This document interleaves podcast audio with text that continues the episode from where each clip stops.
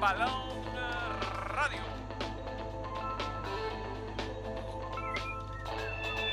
Estamos ante uno de los momentos más espectaculares.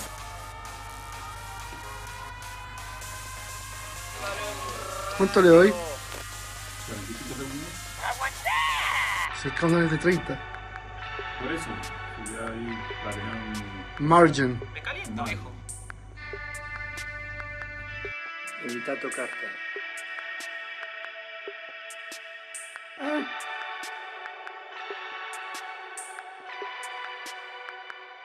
Balón Radio. Mi show, mi show.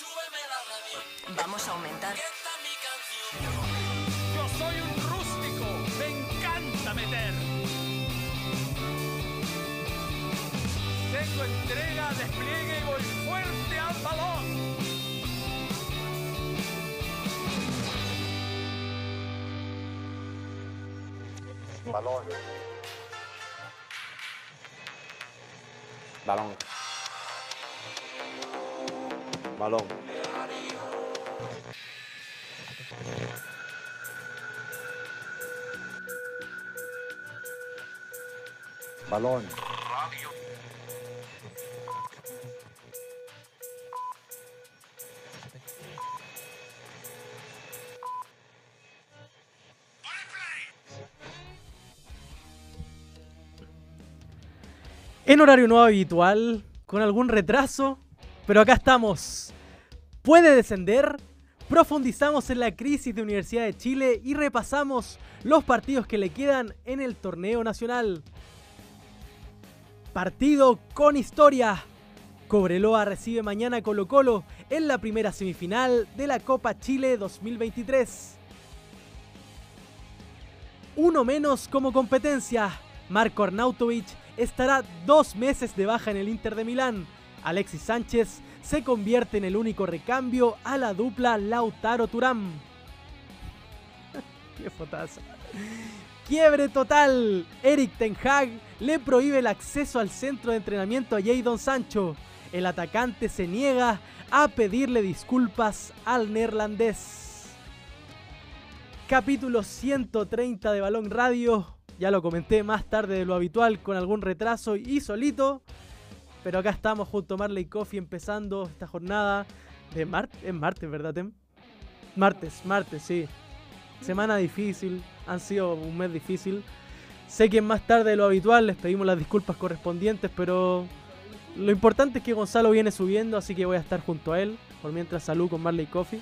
Lo vamos a recibir, por supuesto, con un buen café. Así que bienvenidos, capítulo 130 de Balón Radio, señor Tem, señor director. Vamos con comentarios porque la gente. La gente nos esperó y yo creo que hay que ir leyéndola. Eh, me preguntan por mi pelo. ¿Por qué? ¿Qué, qué tiene? Ah, brilla mucho, que me veo más rubio de lo habitual. Que no soy rubio, pero algo hacemos, algo hacemos.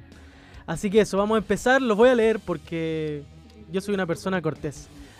No, era capítulo 140, nos equivocamos con Tem, pedimos las disculpas correspondientes, pero, pero se entiende, se entiende. No, me dice que lo culpe, pero yo no. Yo juego en equipo siempre. Siempre pasa algo, nos dice Eduardo Vázquez. Siempre pasa algo. Pero miren. Ay, con terno. Qué pintacha. La vía es así. Ah, Sí, solo aprieta el botón y le sale sumarle Oye, coffee. Cate está como loco, weón. No, Cate está vuelto loco. El micrófono, el micrófono. R2D2 de Only One. Acá estamos. Muchas gracias por los halagos. Grande, Grande Millar. Arturito. Grande la millaneta sacando la cara, sí. Sí, huele bien. Weón, me, me insolé, mira. Somos feliz muy rojo. weón. Tiene pinta de, de venir de un comercial de perfume. No, De un comercial de huevos. no, vengo de. Claro, un yate. Estaba en la Universidad del Desarrollo un homenaje que le estaban haciendo a Pedro Carcuro por su trayectoria. Y Qué estaba bien. moderándolo. Ah, qué bien. Por eso Nah. partimos más tarde. Eh, sí. O sea, Podríamos haber partido. Igual ya está, hay, hay que estabilizar. No va a poner esto. Ah, Yo Marley. debo confesar que nuevamente me he confundido horario. ¿Cómo? ¿Tuviste, ¿Estabas acá a las 12? Sí, me tuve que dar vueltas por el sector. ¿En había serio? a ¿Y qué 12. fuiste a comprarle algo a tu polola? ¿Un No. chocolatín? No, no. Fui al banco a arreglar los problemas que tengo con el ¿Cómo banco. vais con eso? Mal. Así que si quieren ir a la cuenta de un banco a, ¿Mal? a dejar. ¿En sí. serio que Bancos qué- vayan a ponerle páguenle a Millán. ¿Qué pasó? No me quieren pagar la, la estafa que me hicieron. Y es raro porque hay un cambio de ley Sí, que ahora protege más al consumidor. se amparan en el modus operandi que, con el Claro, que a me ti sacaron la plata. te... que fue una transferencia de tu cuenta a tu cuenta. ¿Cuántas cuentas tenías, weón? Dos, dos bancos. ¿Ah, sí? Sí. He hecho malos manejos de mi dinero. ¿Qué tiene que ver eso? no, que saqué en dos bancos por de tonto. No, bueno, está creía bien, que sí, el hay crédito mucha era gente que lo hace. Creía que el crédito era una buena forma Eres, de, de- más allá de este episodio triste para ti, obviamente, en el cual te apoyamos como balón. Está, está bien que te convoquemos más ahí. Sí, ah, Eh, ¿Eres de los que revienta la tarjeta de crédito o eres más bien mesurado y tratas de gastarte la plata que tienes, sino la que no tienes? lo fui. Hace un par de meses estoy cambiando mi hábito económico, pero lo fui. y Ah, lo- sí. Afortunadamente he tenido la solvencia para pagar, o sea, me, me he vuelto una persona responsable, pero mis primeros tres años de, de profesional. Cuando te fue- pasaron la tarjeta de crédito empezaste a... Sí, me duró dos días el cupo, yo creo. Sí. El primer- mi primer ¿Te cupo volviste de- loquito? Sí, me volví loco. Es que no entendía cómo funcionaba.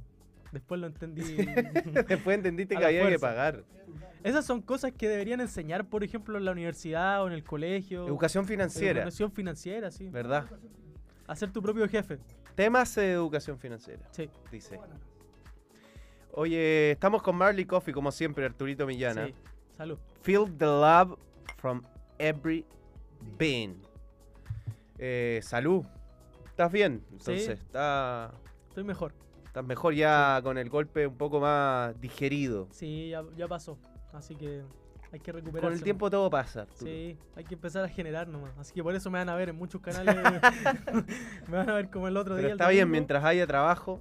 El domingo, weón, cuando empezó todo es cancha, todos me preguntaron, oye, weón, vos no estabas hace 10 minutos en, en balón. Bueno, hay, Hay que que. Oye, eh, alguna gente pregunta qué fue lo que te pasó.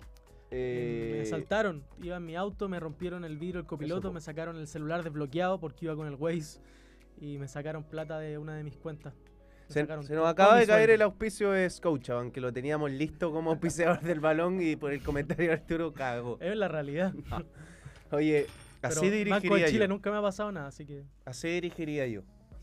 sí. Siempre he pensado, si fuese entrenador, ¿cómo dirigiría? Así. Por- Siempre. Por ejemplo, si yo fuera entrenador de un equipo local, campeonato nacional con camisa de club, pero de esas cuello piqué, más elegante Ya, pero deportiva. O sea, Y. Copa Libertadores con, con No, sí, el Copa Libertadores con Las noches de copa son de gala. Imagínate, Champions. Champions. me Champions. compraría un traje Con así corbata. italiano. Champions corbata. Corbata. Sí, corbata. Champions es cor- Copa Libertadores te vaya con. No, porque te puede pasar lo de Pizzi, ¿te acordáis? El confuso momento de que Gary le fue en Venezuela, ¿sabes? Cuando le tiró la Le corbata. tira la sí.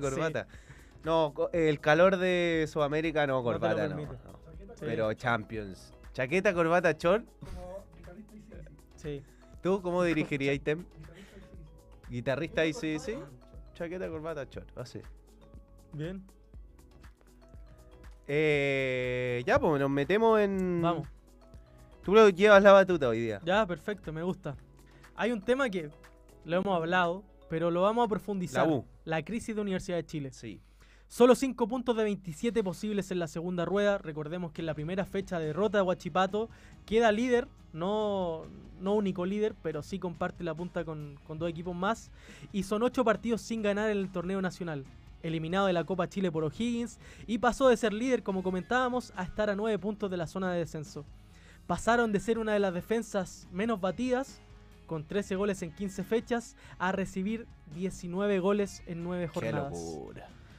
Un ¿Qué pro- pasó? un proyecto que se desmoronó, que no hay, no sé si hay una razón o un detonante aparente, porque por ejemplo si lo llevamos al contraste Colo Colo, que uno puede culpar la indisciplina o situaciones puntuales, pero en la U no sé si hubo un detonante específico que, que haya... No hay un factor. No hay un factor clave o una situación en específico.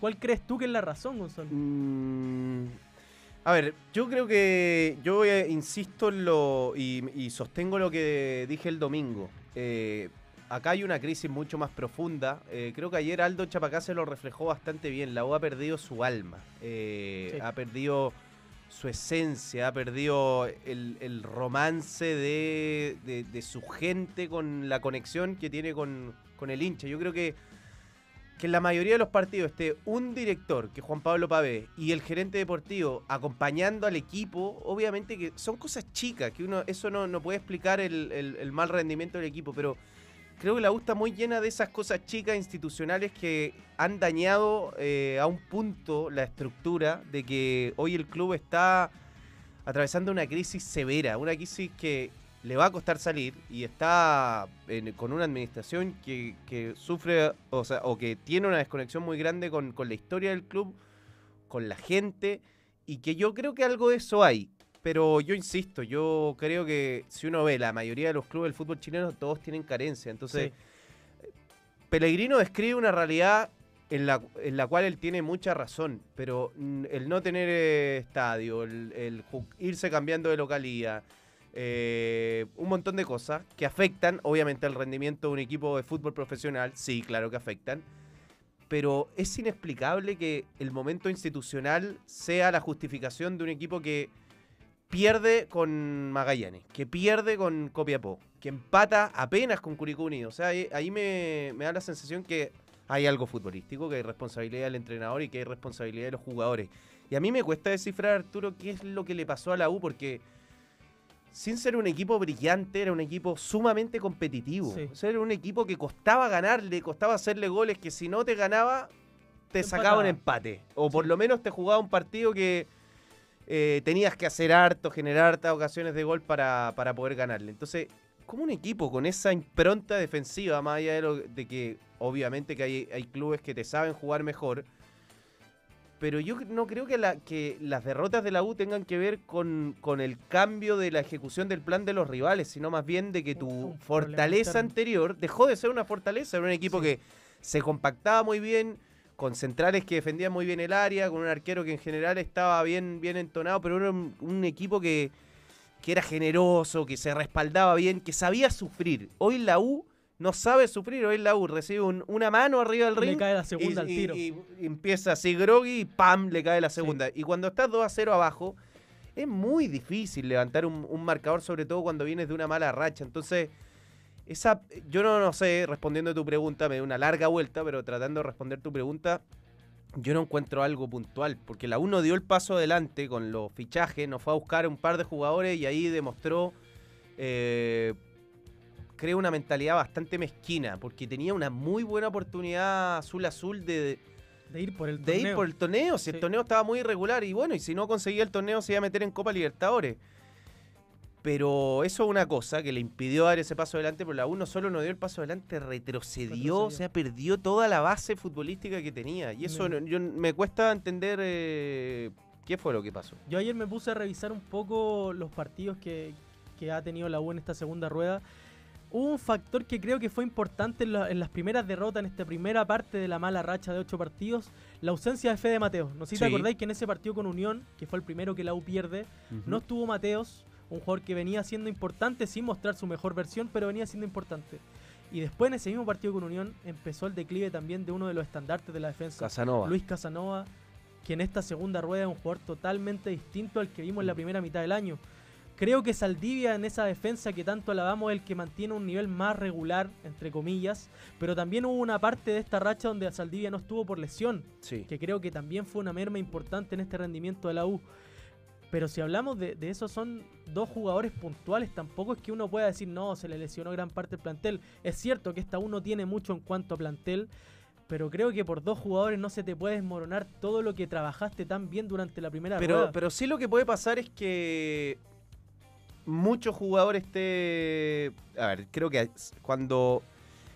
Siempre eh, es difícil encontrar esta respuesta, es como el huevo la gallina. ¿Qué fue lo primero, el huevo o la gallina? El huevo. El huevo. y por varios millones. Eh, de saber básicamente si... A ver, individualidad es colectivo. O sea, se puede sostener fuerte una idea colectiva cuando hay muchos rendimientos individuales jugando mal, cuando hay muchos equipos, porque hoy no está casi ni uno bien. O sea, hoy cuesta encontrar un futbolista de la U que esté bien. Entonces eso es por la expresión colectiva del equipo o es porque el colectivo no puede, o sea, el colectivo no puede fluir por la incapacidad individual que está teniendo el equipo. Yo creo que hay muchos jugadores sin confianza. O sea, el otro día Lucas Asadi entró y no participó nada. Un jugador que tiene unas condiciones tremendas. Uno dice, bueno, va a entrar Asadi y va a remecer el equipo contra Copiapó. No participó y las que participó no, no, no, no llegaron a buen destino. Y Después, además que fue el jugador más importante de esa en ese partido con Guachipato. Asadi la rompió, ¿te acordás cuánto hablamos, cuánto lo lavamos y después Asadi prácticamente no apareció? Poblete, que estaba haciendo regular, empezó a jugar mal, salió del equipo. El Chorri Palacio, que estaba jugando mal, salió del equipo. Y ahora cortados. Campos, que estaba jugando mal, salió del equipo. Entonces, como que fue perdiendo soldados, yo creo Sí. también. Fue perdiendo.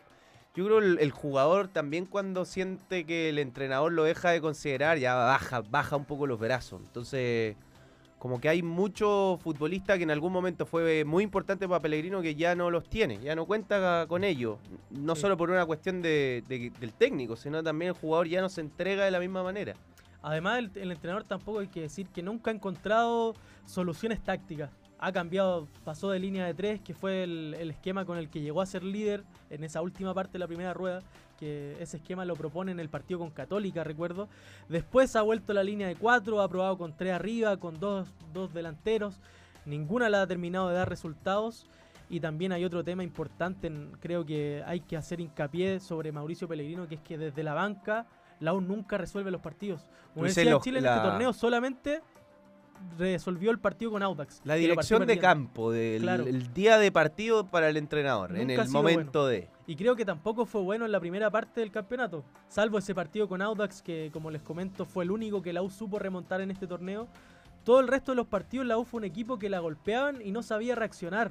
Si era un buen equipo cuando se ponía en ventaja, sabía administrar bien, sobre todo recuerdo esos partidos como con el mismo Guachipato que le tocó sufrir mucho, pero como tú dijiste, sabía sufrir. Ahora la U un equipo que lo golpean y... O sea, yo, me acuerdo, el- mira, el partido en Viña, por ejemplo, que la U lo gana y no era partido para que no, lo gane. para nada. Eh, Everton igual le botó el arco un poco al final, pero como que le- el equipo está bien, ahí ganó y pudo haber empatado y pudo haber perdido. Pero te transmitía otra cosa, o sea, uno veía un bloque compacto, a veces se le generaba un espacio eh, y había una ocasión de gol del rival, pero el equipo transmitía como una, no sé, como un equipo que, sí, un equipo fiable, que, ok, vamos a sufrir, vamos a defender este resultado con uñas y dientes, pero lo vamos a sacar adelante como Claro. sea. Ahora uno ve Tenía como una un- hoja de ruta. Claro, un uno, uno ve como un equipo que deambula, que se entrega, que le hacen un gol y que rápidamente baja. ¿Sabes que el único partido donde creo que la U tuvo algo de, de la U de la, de la rueda anterior y, y el- ese como eh, iba que fue Huachipato Católica después, Con Colo es Colo. Colo Colo. Sí. A mí me parece que ahí con Colo Colo como que la U jugó ante un rival que sabía superior, pero, pero lo empujó y lo llevó al límite al rival y, y lo pudo perder, obviamente, pero lo pudo ganar, pero fue competitivo. Sí. Como que después veo un equipo resignado que cae en un bache de 30 minutos donde juega pésimo y después vuelve al partido y ya es demasiado tarde. Genera alguna ocasión de gol, porque el otro día pudo empatar perfectamente, pero eh, es tarde. Y le pasó con La Calera, le pasó con Curicó, le ha pasado ya con varios equipos. Qué interesante eso porque creo que la U cuando mejor se ha visto es cuando tiene el libreto claro. Con Colo Colo, con Guachipato, con Cobresal en la primera rueda, que fue un partido bastante discreto, pero que la U no sufrió. Y al contrario, con equipos como Curicó, como Magallanes, como Copiapó, como Higgins, que son los que Mm. están más abajo en la tabla cuando la U ha tenido que quizás salir a proponer o cuando tiene la responsabilidad de ganar, no lo sabe hacer. A- acá nos proponen un tema que yo no, no sé si da para comentarlo, o sea, obviamente está ahí en el aire. Yo no sé si la U está para pelear el descenso por un tema del colchón de puntos que tiene. Creo que tendría que ser una catástrofe como la que ocurrió el 2021, donde la U ya, no sé, sume 12 fechas sin ganar. ¿Quiénes estaban en ese descenso? Melipilla, que terminó descendiendo por Guachipa- el tema. Claro, pero los equipos de abajo estaban bien. O sea, Sí, eh, Guachipato le gana a Melipilla en esa última fecha, si no me equivoco. descendió 3-1. Wander ahí, ¿o no? Descendió Wander que terminó bien, pero que empezó el campeonato con siete fechas sin ganar. No ganó nunca en la primera rueda, si no me equivoco. No, Melipilla estaba, eh, era un- era un dolor de muela jugar con Melipilla. acuérdate O ese sea, partido con Colo Colo, que Colo Colo estaba peleándose el título y le gana con un penal bastante discutible. no, y a la U jugó, ¿te acuerdas que Sí, jugó con la U? Le pegó un baile. En Quillota. Estaba muy bien Zavala, muy bien Sosa. Sí. Eh, Guachipato también se pegó un repunte. Y ahora está bien Copiapó.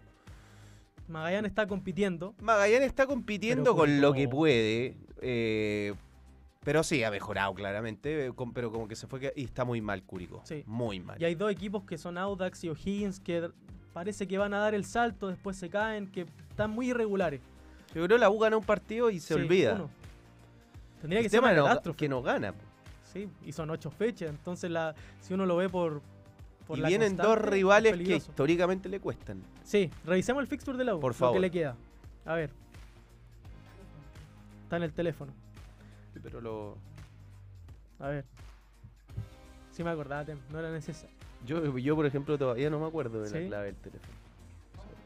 ¿Qué es de la vida de Manuel? Vamos con comentarios. José Felipe Vega Rivero, si no hubiesen retirado las llaves de promoción del campeonato, creo que este equipo ya estaría descendido hace un par de temporadas. Puede ser, ¿ah? Sí. Porque, bueno, no, eh, fútbol ficción jamás lo sabremos. Pero eh, algo importante es que ya sería hora de que tengamos eh, dos descensos directos, dos ascensos directos y por lo menos una promoción. Sí. Eso aumenta la competitividad, o sea, sabes que si haces las cosas mal es más probable que te vayas. Y además debería haber más equipos en la primera división. El otro día escuchaba un debate que, que un, un periodista pedía que volvieran los playoffs. Yo creo que la peor forma de solucionar el problema que tiene el fútbol chileno es con los playoffs. Un campeonato y un sistema que premia la mediocridad muchas veces. Bastián Castillo, y se salió el informe especial y la U se cayó. Coincide igual. Sí, pero. Eh, Mi- Miguel Guzmán, al igual que la U, el Curi va por las mismas. Eh, yo diría que, la, Está que mucho Curicó está mucho peor que incluso. Sí. Se fue JJ Rivera. imagínate, la U le empató al último minuto con un gol de Osorio que fue un centro prácticamente a Curicó.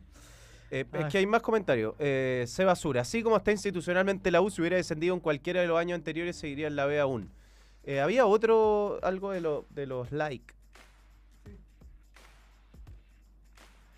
Camilo Humberto, no, y hay otro. Camilo Humberto Troncos, pero déjalo, po, tema. no, For You y su pinta de té europeo. Gustaría, bueno, hablar así. No, al- estáis perfecto alemán, así. Como Nagelsmann.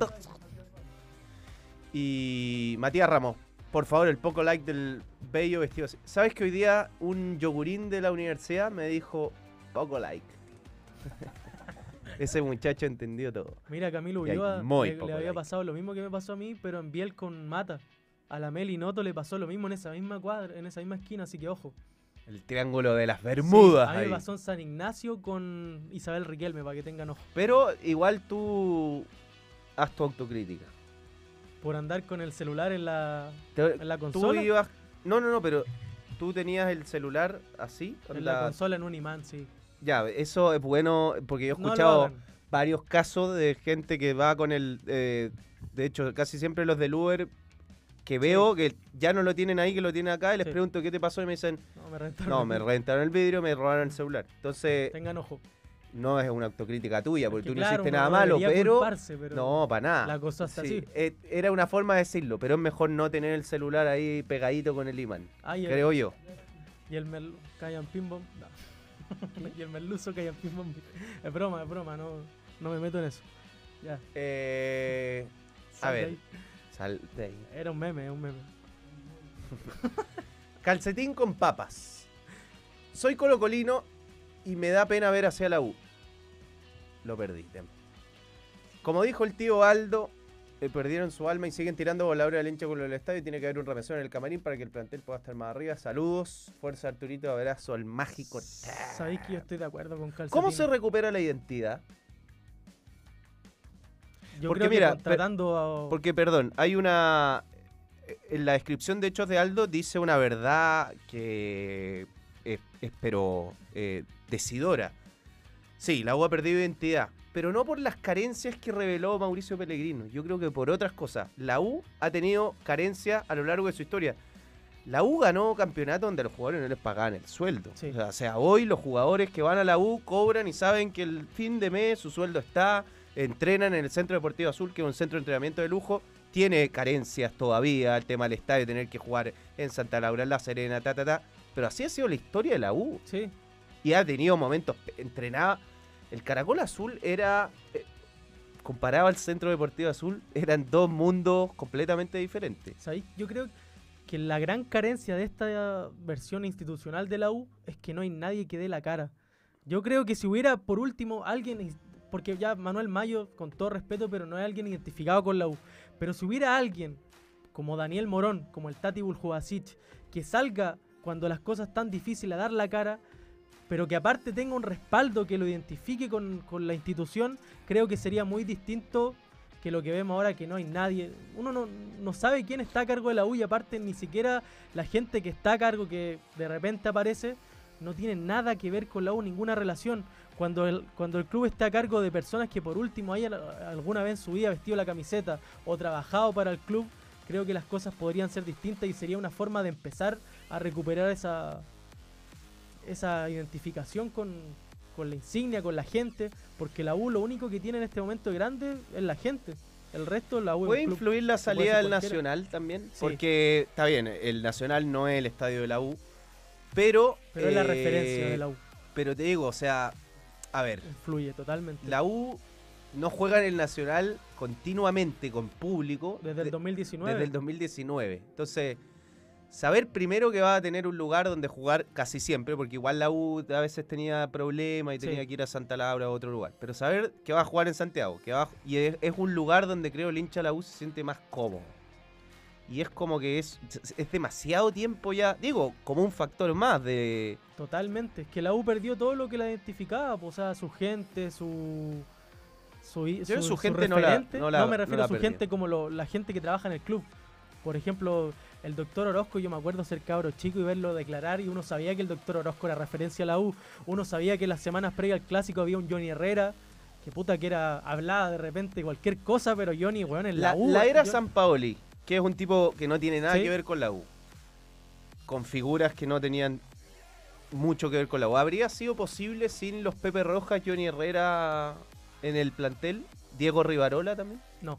¿Para yo ti no? Yo creo que siempre falta eso. Siempre tiene que haber caudillos, siempre tiene que haber gallos que saquen la cara cuando las cosas están difíciles, gallo. cuando las papas quemen. Y creo que eso en la U no hay, porque en la U no tiene ningún referente. O sea, ningún yo creo que tiene, en la U para mí tiene diferencia. caudillos. Creo que Saldivia y Neri tienen personal, pero no, pero no tienen la espalda la de la identificación. Y con claro, y. Saldivia tiene al contrario una espalda que, que lo, lo co- lo compromete muchas veces. con Pero es caudillo dentro de la Y cancha. creo que el único jugador que, que la gente se puede sentir identificada con él cuando juega. Un jugador que, puta, por último es aguerrido, ¿cachai? Vamos con el fixture. Vamos. Vamos, porque la U, próxima fecha, enfrenta al Audax italiano el lunes a las 19 horas. La U ya terminó el castigo. Este Sí. partido va a ser con hinchas. Así no, que, o sea, ya no tiene castigo ni como local ni como claro, se acabaron todos los castigos. Recordemos que el último partido como local fue con Colo Colo. Va a ser importante también que el Santa Laura ese día tenga público azul. Después, local frente a Everton. La U mete dos, dos localidades seguidas antes del receso, que creo que es importante que las dos las gane. Everton, rival bravo, sí. Eh, sí. Bravo. Sí, sí, sí. Le, pegó un baile a la U en Santa Laura el año pasado, no sé si te acuerdas. Sí. Empataron. Baile fue. Lo recuerdo. Pero la U tiene que ganar uno de esos dos partidos Sí, y se y olvida. se Porque tranquiliza. imagínate llega con dos derrotas a jugar con Católica. Eh, sería. Claro, después hay un viene el receso y se enfrenta a Católica, en Santa Laura me imagino también. Está invicto Pellegrino en los clásicos. Sí, invicto. No perdió con Colo Colo, no perdió con la Católica, le ganó a la Católica de hecho, así que bien. No le han hecho un gol en clásicos. ¿Verdad? Un gol. El de. el de el otro día. Venegas, sí. Después recibe el 26 de noviembre a Coquimbo Unido. Difícil también, pero de local. Después salía a Cobresal, a El Salvador. Cobresal seguramente peleando el título. Yo creo que la U ahí ya debería llegar más relajada en cuanto a la lucha por el descenso. Y cierra con Ñublense de local. Es un fixture complejo, pero con uno, como tú comentaste, con tres puntos la U Sí, creo yo que creo que con tres zafa. puntos, chao. Sí.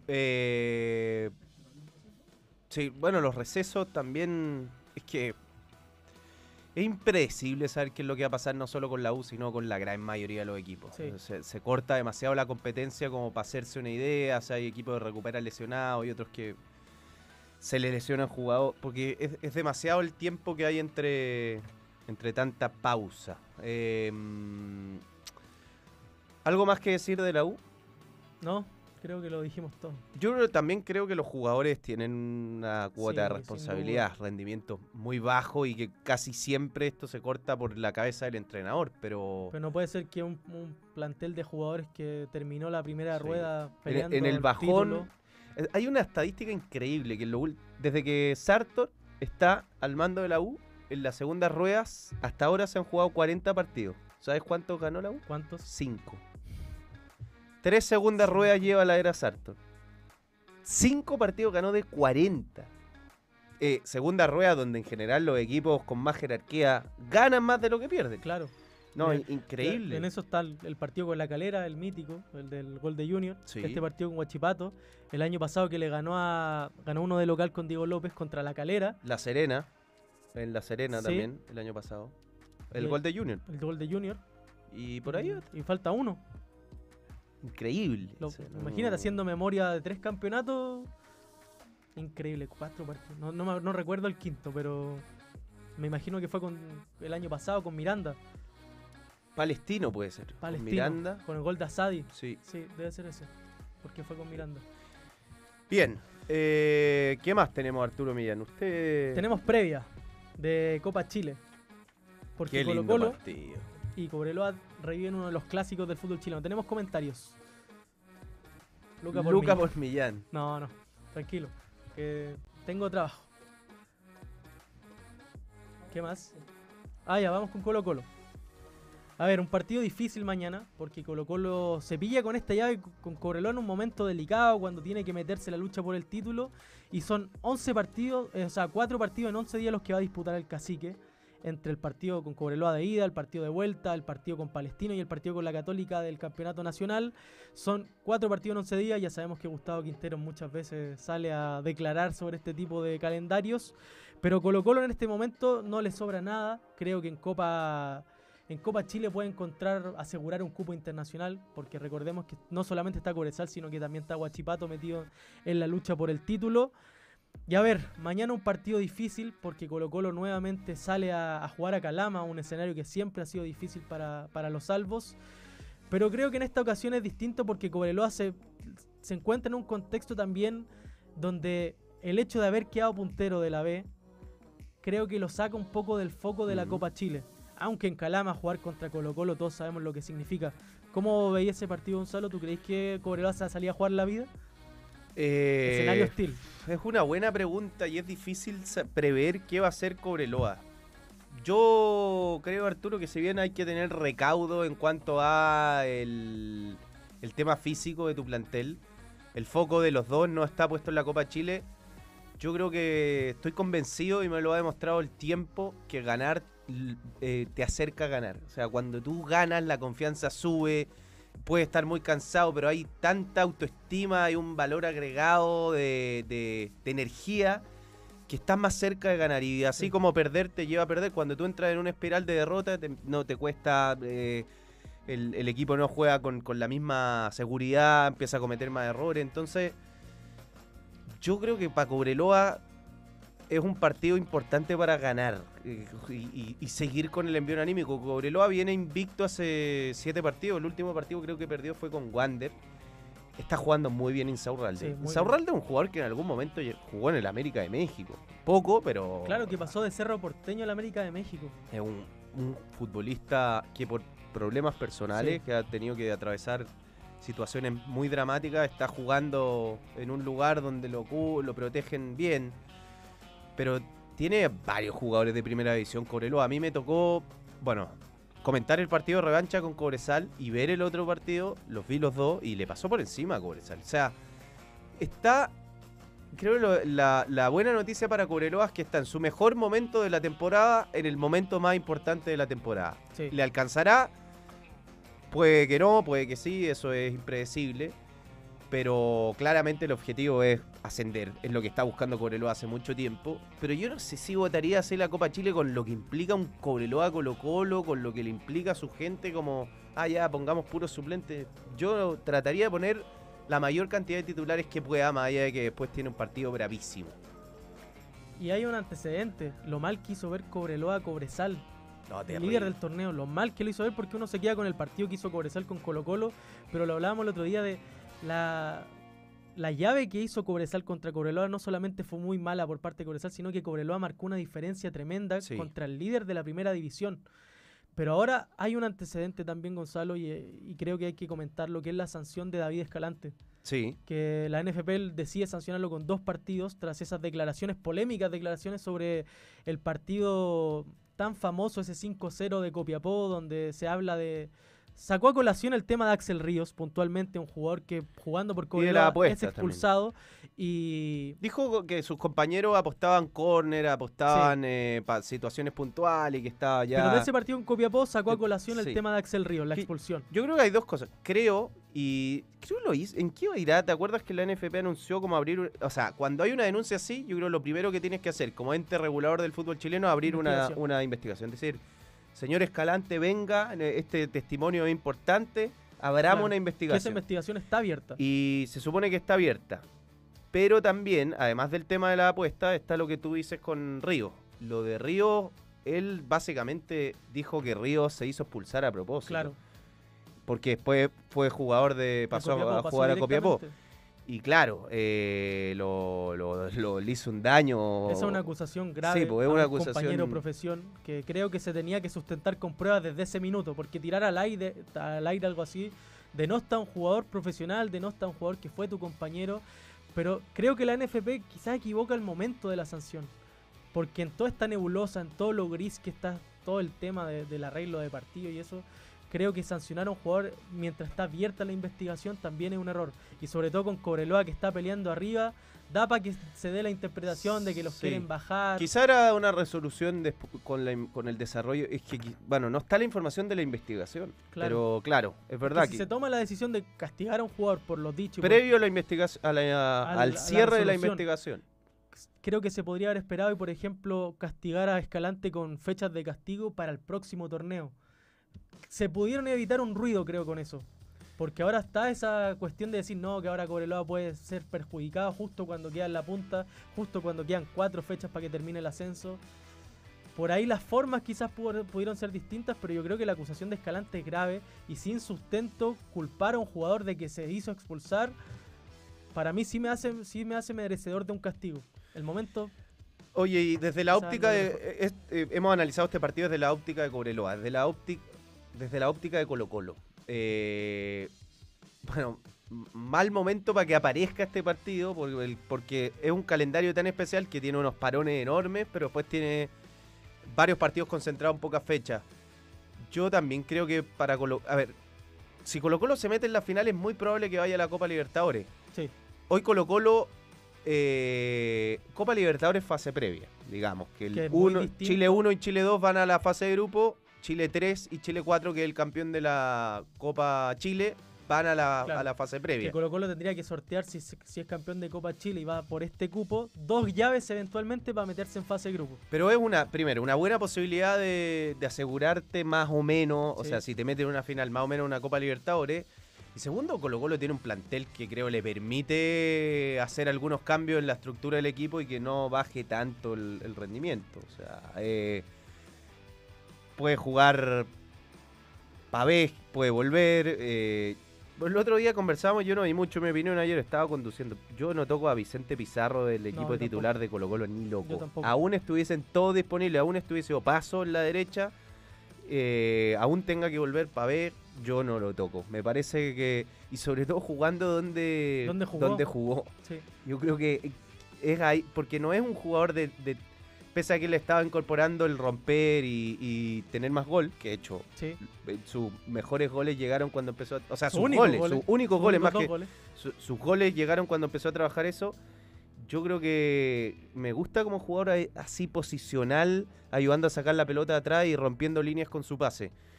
Pero bueno, tiene alternativas Colo Colo para pensar en, tocar el equipo, sacar algunos jugadores cansados o con lesión como Carlos Palacio y que no se resienta tanto el colectivo. Creo que eh, lo que dijo Juvenal es lo mismo que yo pienso. Colo Colo en Calama tiene que...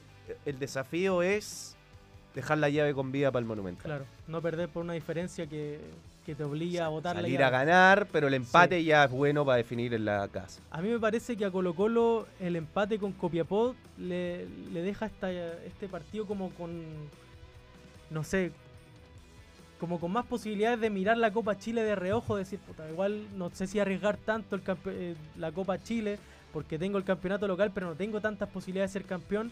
Creo que si Colo Colo ganaba esos dos puntos contra Copiapó sería muy distinta la historia y Gustavo Quintero mañana iba con equipo suplente. Porque ahí tenía la, opción latente de ser campeón.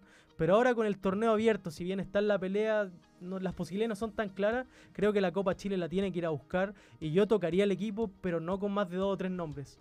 Yo no sacaría a Vicente Pizarro del, equipo titular, pero no arriesgaría ni a Carlos Palacios ni a Óscar Opaso, que son jugadores que vienen medio diezmados físicamente y que creo que arriesgarlos de cara a la fase final del torneo no sería la mejor decisión. Yo Pero- creo que va a ser pocos cambios. Yo, yo igual, creo, que va a jugar Bruno Gutiérrez y creo que arriba puede, por ejemplo, poner a Matías Moya en vez de Carlos Palacios.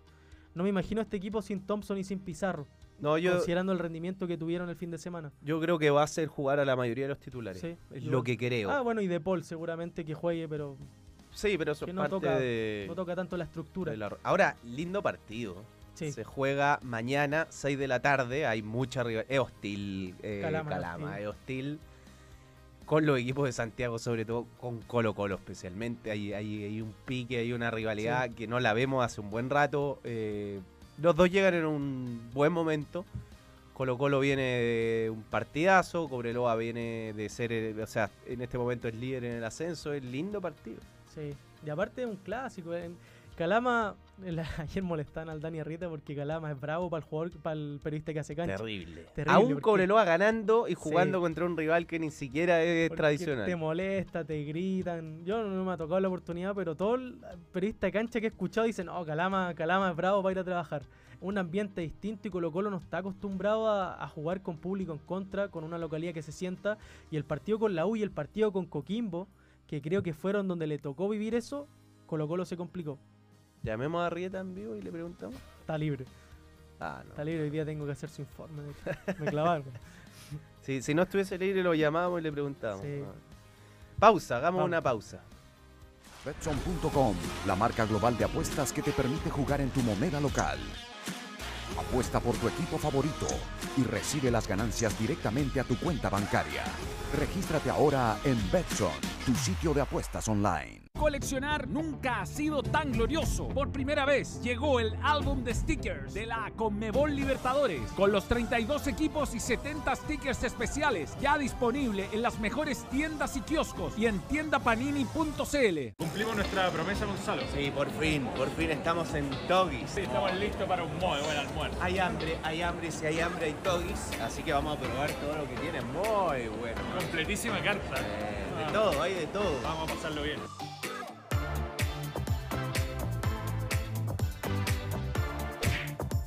Comimos de todo, hot dog, papas fritas, nuggets, empanadas espectacular. Estuvo buenísimo. Completísimo almuerzo. Cumplió las expectativas, comimos de todo. Lo necesitábamos después de Balón Radio. Gracias, Doggy, por creer en el balón. Volveremos, volveremos. Volveremos.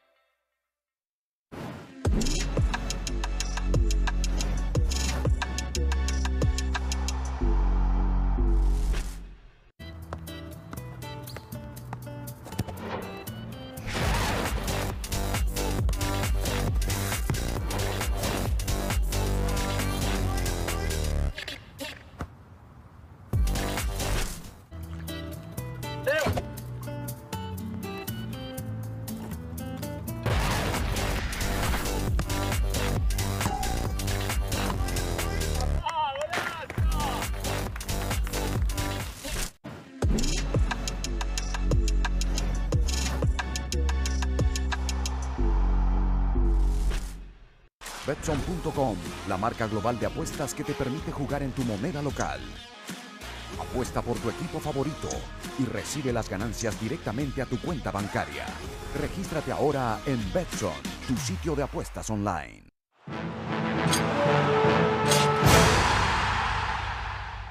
Unsobering con Millán. Siguen las novedades, sigue el álbum de la Copa Libertadores de América. Y mañana vuelve. A ver qué te toca, Arturo. A ver. No, mañana Internacional Fluminense. Jesús Pre- Pretel. Eliminado. Aldair Quintana, Deportivo Pereira. Te odio.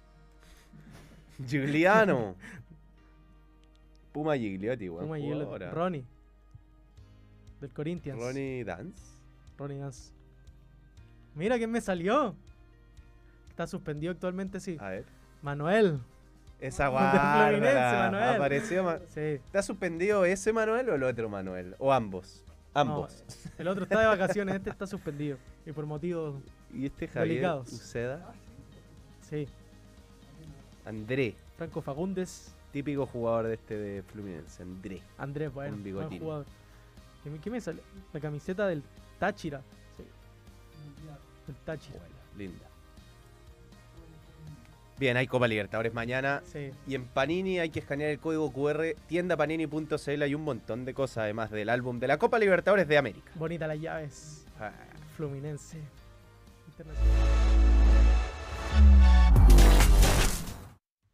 Ponte la roja, Millán. Te la voy a pasar la roja. Pásame la roja. Se me olvidó tu regalo. Bueno, pero Lo tengo tu regalo. Pero es que no te lo quiero pasar delante. Prefiero pasártelo acá que en TNT. va a ser difícil volver acá, pero No, si vas a volver. Bueno, pero te lo voy a pasar eh, te esta semana. Sí, está bonita. Me encanta la camiseta de la selección.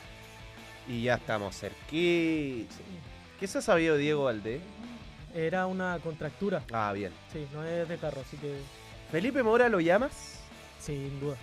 Yo no, no me restaría de nadie, o sea, no, yo tienen tampoco. que ir todos. Llamaría 50. Llamaría a Damián Pizarro, a Arpichoto, a Dávila, Todo. todo. Eh, Hay hambre, como En siempre. esa foto teníais cara de hambre. Y se prendió el maestro. Mira, Sí. vayan a participar por esto. Eh, una parrilla con cervezas, pide la ayuda a tus amigos. ¿Qué, me- qué mejor combinación que beer y Sí. sanguchón? A Vamos ver, con la historia. ¿Qué, qué nos propone hoy Juan Maestro? Vayan a 40% de descuento. Pero del tarjeta con- Cencosud del Banco Scotiabank. Vamos, ocúpenla. O sea, tú podrías.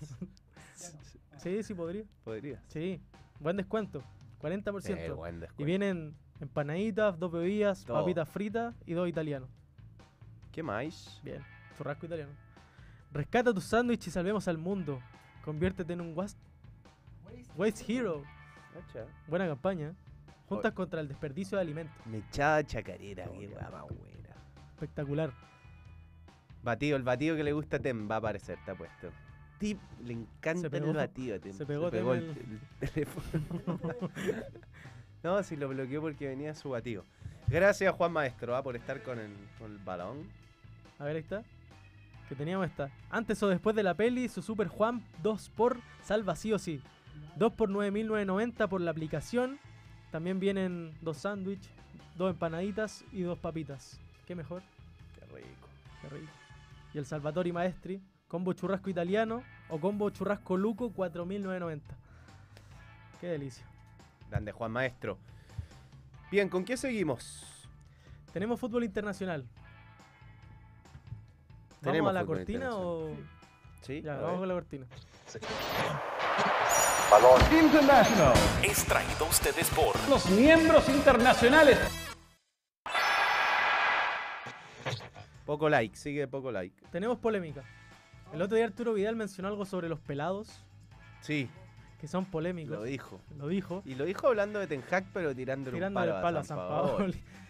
Pero Ten Hag de nuevo está en una polémica porque ya se sabe la, la pelea que tuvo con Jadon Sancho, que lo marginó del equipo, pero ahora estaría prohibiéndole el ingreso al centro de entrenamiento al jugador inglés, ex Borussia Dortmund. Yo no sé si esto se puede llevar a cabo por un tema legal. Contractual. contractual. No sé si el jugador está impedido de ir a su, su lugar de, de trabajo. Debería poder ir, ¿ah? Salvo que él haya incurrido en una falta grave a su contrato, debería poder ir a entrenarse. O sea, el club no le puede prohibir entrenar y ir a su lugar de trabajo. Además, privarse de un jugador como Jadon Sancho, que es cierto, desde que llegó al Manchester no ha tenido un buen nivel, ha estado muy lejos de ese jugador que fue en el Borussia Dortmund. Pero un jugador con esas condiciones, un jugador que, que tiene un uno contra uno que yo creo que pocos jugadores en el mundo tienen. Y sobre todo si perdiste un jugador importante en ofensiva como Anthony, que era una, una alternativa también. Creo que Jadon Sancho podría ser al menos una además la plata que pagaron, lo bien que estaba Jadon Sancho en, en el Dortmund, la plata que pagaron y lo que ha sido su paso por Manchester United. Terrible. Se le viene pasando, cómo está empeorando una cantidad, como Chelsea más o menos. Sí. Eh, es, sí, o sea, perder otro jugador más. Aunque yo creo que hay un cor- cuando hay un cortocircuito interno que ya no se, eh, no se tragan así, pero no se pueden ni ver, ¿no? Y Ten quizá no queda otra vuelta. Y con el antecedente de que Ten Hag dejó a- afuera del, del United a Cristiano al Ronaldo. No te enjaque de decisiones drásticas. Pero a mí me sorprende que el club le da tanta libertad para, para tomar este tipo de decisiones. Sí, porque esta fue una tremenda inversión del club. Sí, Tremenda. tuvo que competir con el City, que también lo quería, un jugador que hiciera una inversión muy alta. Pasó a llevar ya también a Cristiano Ronaldo, que era una leyenda del club. Me llama la atención. Hablando de lo de Vidal, eh, que ahí hay varios comentarios. Ayer parece que con Donoso Sí, eh, armaron, él armó su 11 de jugadores jóvenes. No lo recuerdo exactamente porque lo vi en una historia. Después traté de sacarle el pantallazo y no pude. a ver, veamos si, te- si Pero. Cristian lo suyo. Pero THC Mago se empezó a volver loco. Grande THC Mago, el principal auspiciante de este espacio. Está regalando membresías para Francisco Quesada, para Ax3910, para Matías Rueda Pino, para Felipe Sandoval y para Molate Diecast. Grande THC. ¿Será pelado THC? ¿Será nuestro pelado cabrón? Eh, ya, pues y el equipo, de lo que me acuerdo, Lo voy a buscar. de lo, Dale nomás. de lo que me acuerdo del equipo de Vidal tenía de, de centrales a Kusevich con Sierra Alta. Lo tengo, lo tengo, lo tengo. ¿Lo tenía el Sí. Ponga el. Sí, Es que quizás lo podríamos mostrar. Ah, lo tengo acá, eh, lo tengo acá. Mira, Ahí está, lo voy a acercar. es el equipo joven de Vidal. Pero Eh, estamos seguros que equipo joven. era- a eso se refería. es que- creo, no sé. Yo, estaba son- al aire, no lo pude ver, pero me imagino que es un equipo sin generación dorada. si no, no dejaría fuera a. Alexis, por ejemplo. Medel. Pero pone a Cortés al arco, pone a Bruno Gutiérrez de lateral derecho, o sea, lateral derecho los que hay no le gusta ni uno. Claro. Pone a Kusevich con Sierra Alta y creo que dijo para afuera pa' fuera algo así. sí. A la izquierda Suaciño, ese Méndez debe ser eh, Víctor Felipe Víctor Méndez. Felipe Méndez con eh, le gusta Pizarro, ¿ah? Sí. los dos Pizarro. Después pone como media punta a Bruno, un Rarísimo. equipo ultra ofensivo este. ¿ah? A la derecha Osorio, a la izquierda Aravena y Damián Pizarro. Es un buen equipo. es un buen equipo.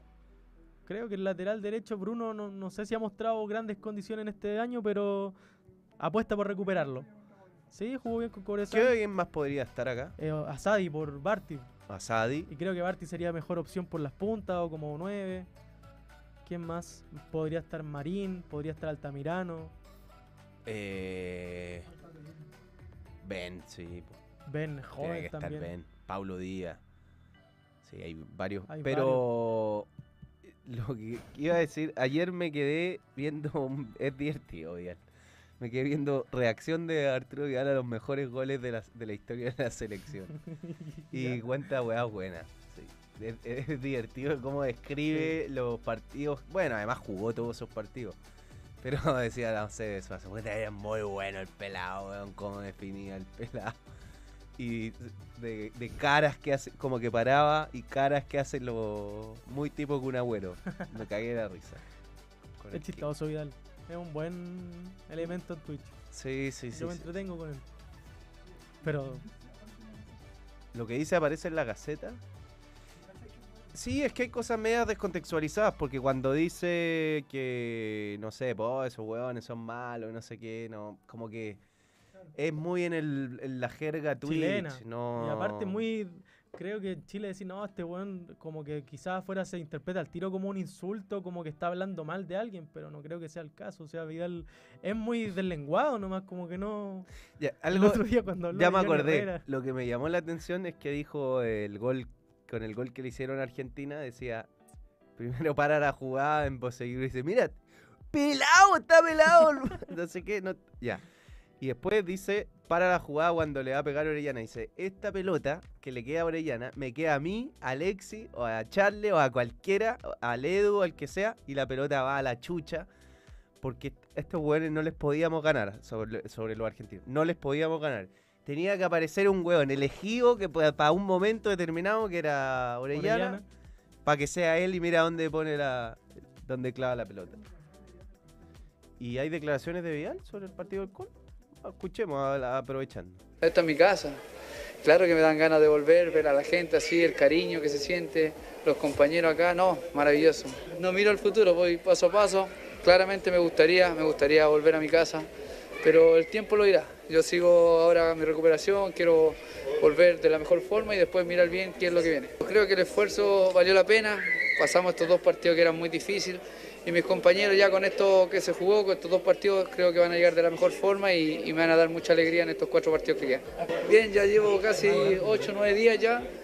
La, la rodilla va reaccionando bien, tengo harto tiempo, voy a tratar de recuperarme como nunca. Le voy a dar los plazos que son los que quiere el doctor para poder alargar mi carrera, ojalá 4 o 5 años más. Cuatro o cinco años más. Quiere jugar todo lo que pueda. Me llama la atención su pelo, que cada vez está más alta esa cresta. ¿Sí? Sí. Esa rubia. cresta ha sido roja, rubia y negra. Sí. ¿De algún otro color? ¿Sí? No. No, ¿Azul? no, no, me- no recuerdo haberlo visto en azul. Oye, eh, ya hablemos más de fútbol internacional. Eh, y leamos a la gente. Rodrigo Duque. Grande. Agradable sobremesa viendo el balón. Saludos para Gonzalo y Arturo. Son los más bacanes. ¿Eres bueno para la sobremesa? Sí, pero se hace poco porque la pega No llama. se puede. Sí, Eh, almuerza temprano, Rodrigo cuesta volver a trabajar después de almorzar, weón. sí. Aparte en la pega ahora hay helado soft gratis. weón. Siempre hay de postre helado soft y a mí me Uh. ¿Te, encanta te el helado estáis soft. cuidando todavía o ya no? Lo intento, pero helado soft ya no como hace como dos meses. O sea, a ver, eh, acá la pauta que tenía Arturito. ¿Es esta? ¿Sí o no? ¿Sí, esa es? Ya. eh, fútbol internacional. La Liga.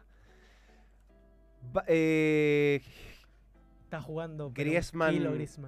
Impresionante el partido de Griezmann con Real Madrid. Impresionante. O sea, eh, el Griezmann Playmaker.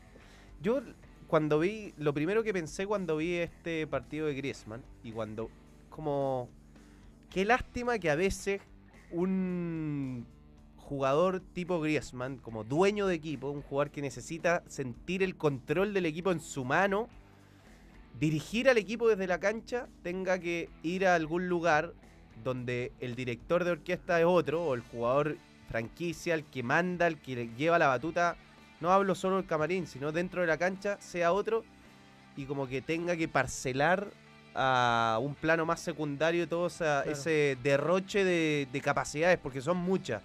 Técnica, estrategia, estratégica, futbolística, eh, de talento. O sea, es un, es un playmaker. Y ese es el rol que tiene en Francia. Entonces, me llama mucho la atención cómo pudo compatibilizar en la selección francesa por momentos ese rol Mbappé. con Mbappé, Sí. que, que es otro top de línea.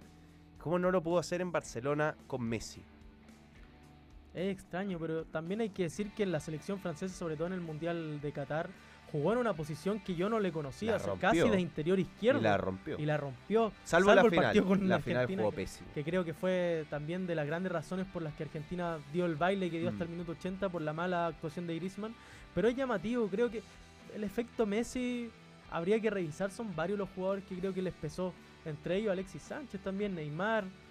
Pero lo de Griezmann jugando desde atrás a mí me encanta. que que compatibilizar a dos super crack en la cancha tiene cosas obvias, buenas, que es tener dos tipos fuera de serie juntos, pero después hay estructuras colectivas, hay eh, hay jugadores que yo creo que cuando no se sienten importantes no pueden fluir nomás, no, no. Entonces tiene cosas muy buenas y después tiene otras. Al final eh, un, el funcionamiento de un equipo son piezas que se ensamblan y muchas veces cada uno tiene que respetar su rol, su lugar en el equipo y no hay espacio para para tanto tanto jerarca dentro del equipo. Sí, eh, es llamativo porque creo que el único que lo logró hacer en el Barcelona con Messi, volviendo a ese ejemplo, fue Neymar, pero también en una posición distinta.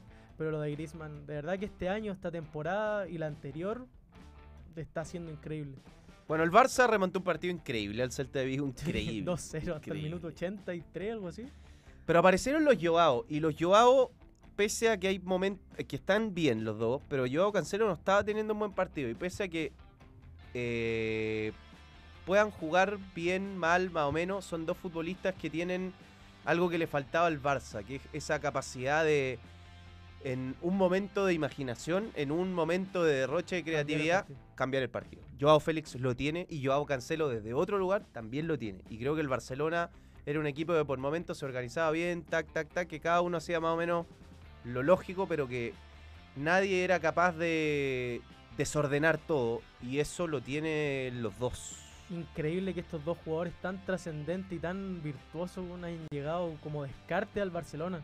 La forma en la que consigue el fichaje tanto de Cancelo como el de Joao Félix a mí me llama mucho la atención.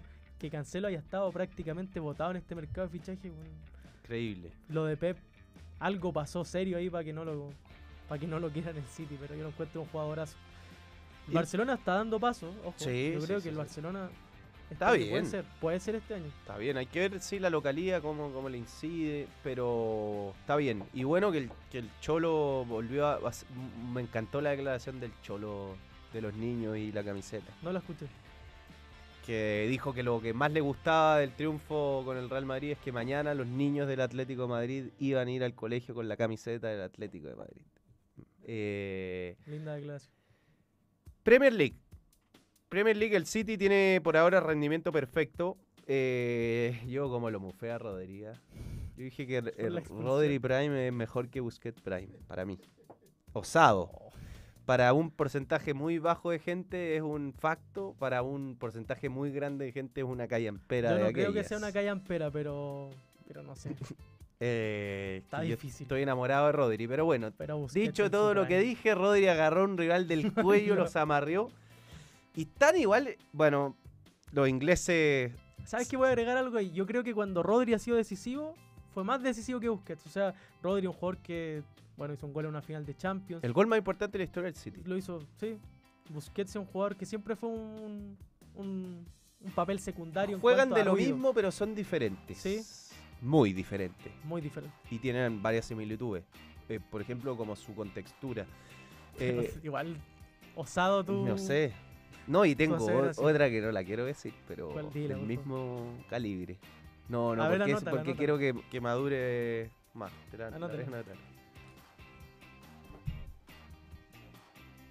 A ver si estáis de acuerdo. No, no la leáis. La quiero decir, pero más adelante.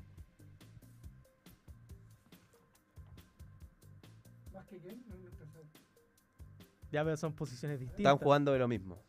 Ah, ya, pero tú Están decías jugando eso. ¿Sí? Prefiero a él ¿Quién- que al otro. Yo muero cuando se recupere el otro, muero con este jugando. dejáis al otro en este. la banca. Chao. No, no, el otro es extraordinario también. Pero yo me muero con este. Sí, pero tenéis que dejarla desarrollarse bastante. Sí, no, por eso, si la tiro déjala- ahora, esto no, puede, puede ser. puede un- poner en riesgo tu credibilidad. Sí, puede poner Sí. en riesgo. Más aún en riesgo me creí. Pero me gusta que se formulen ese tipo de hipótesis. Sobre todo para los partidos grandes. Este tiene así Sí. una bola así. Sí, y el otro. Lo que pasa es que no es tan de boquillazo, pero No. tiene así una bola y el otro cada partido grande. ¿Sabéis que me gustó? Uy, desgarro, uy, lesión, uy. Porque sí, está jugando de eso. ¿Está jugando Está eso? jugando, Está pero- jugando eso. Yo creo que ya di algunas pistas que la gente. No, no, pero no. Pero no. Eh, hay que dejarla madurar Sí, esta. déjala madurar. Volado Vol- más que Alexis. Volado más que Alexis. Esa fue el Toby. Toby. Pero igual la sacaron de contexto. Sí, sí. Es que nosotros nos estábamos sacando de Sí. contexto ese día. Eh, no, pero antes lo de la Premier. eh, bueno, Rodri se le agar- decía Manuel te. ¿Ah? Manuel te echa así de tira y Puede ese- ser. ese- Ah, Manuel se ha mandado unas también pidiendo a Parot de 6, weón. Anda cagada. ¿Y por qué no de lateral derecho? Cada uno tiene las suyas. Eh, no, bueno, Rodri agarró una. Y ahora están muy eh, duros en la Premier League de que tres fechas por cada agresión o intento de agresión. Tres fechas. Se va a perder el partido con Arsenal. Está muy caliente Guardiola con Rodri. Muy caliente. Muy bien los fichajes del City. Está mu- muy bien Doku. Muy, Muy bien bien Mateus Núñez. Se reforzó bien. El City, además de tener un dineral, elige bien los jugadores que contrata. Sí. En general. No son caprichos. No, no, no. no. No. Y, es- y este fue un mercado donde se podían caprichar después de salir campeón de Champions. Era un mercado Podría haberse caído. Sí. Y no, no pasó.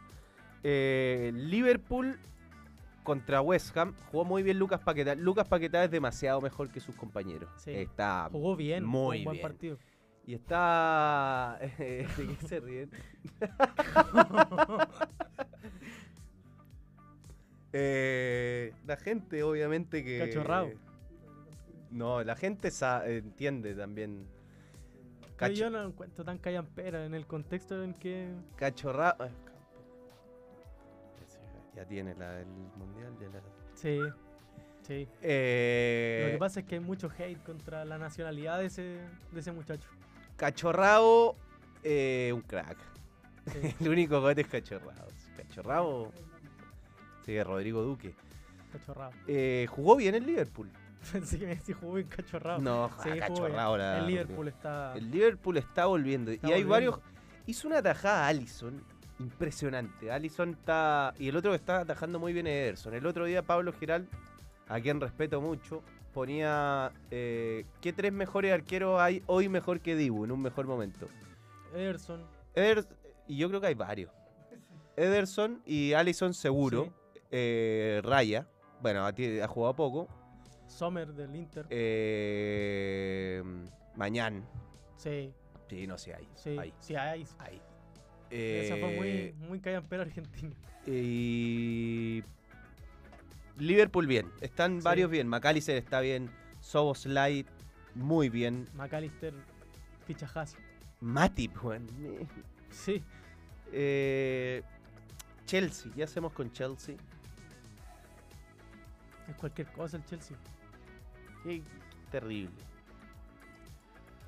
Y además, yo lo que no puedo creer de Chelsea, Arturo, es la cantidad de plata que ha gastado y no ha ido por un, goleador. Porque hay muchos partidos que Chelsea con un, un Lewandowski, un Haaland, eh, y, te- y bajamos un poco con un Lautaro Martínez, con un jugador que haga goles, que te haga 20 goles por año, como por ejemplo el otro día perdieron un gol increíble. Ganaría, ganaría mucho más Sí, puntos. Y por el que apostó se le lesionó. Bueno, Y pero claro, es que lo pero de Lukaku Lukaku estaba cortado, claro. sí. Pero. Sí, Pero lo tú, ¿a quién te refieres? ¿no? Ankunku. Sí, pero en Kunku, claro, sea, no es un. no, tiene nueve gol. Y pero- Nicola Jackson tampoco es el típico centro delantero. Este partido estuvo hermoso. Eh, Postecoglou es un entrenador. Este es el Tottenham más atractivo de ver del último tiempo. Un Sí. técnico osado. Anticompetitivo inicio de Tottenham. Le estaba pasando por arriba al Arsenal, pero bueno, se volvió a meter, se volvió a meter, se volvió a meter y al final terminó mejor. Hasta lo pudo ganar. Sí. Fue un lindo partido de ver. El, el Cuti Romero fue el. ¿Viste lo que publicó? Como, como asumiendo la culpa de lo que pasó. Se mandó. Se mandó dos carambolas, pero. Pero no encontré que fue un partido malo. Hizo el mismo partido que Nico Guerra, autogol y Sí, penal. autogol y penal. Llamativo. Sí. Y Sonaldo. No, so- Sonaldo, Sonaldo qué jugador. Y nos está extrañando tanto Harry Madison- Kane. Madison. es buenísimo. Lo que habría sido Madison Con Harry Kane. por detrás de Harry Sí, Kane y de Sonaldo. Madison. Yo lo, lo otro que creo que contrató jugadores menos más estables, menos condorientos. Eh, el central izquierdo, el Vicario, un correcto arquero. Sí. Han dado bien. Porque ha tenido Lenglet. Lloris tenía partidos que era el mejor arquero del mundo y otro se mandaba alguna chiflota increíble. Eh, Casi boto el café. no, vamos con, con los comentarios. Y terminamos con el datazo. Ahí están diciendo arqueros mejores. Stegen también, pues. Sí. Sí. Ignacio Moina. Grande Arturo Gonza. Un saludo desde la sala del dentista. Bien. Jugadorazo Griezmann. Volvió su sonrisa. Un gusto verlos. Grande Ignacio. Saludo, amigo. Ter Stegen. Bono. Espinosa. Espinosa. El mono Sánchez. Sí, sí va por ahí, por ahí va. Ya nos vamos, nos vamos yendo, pero hay datazo. ¿Qué es? ¿Lo tiene usted? Datazo. Datazo. Datazo. Betson. Betson.com.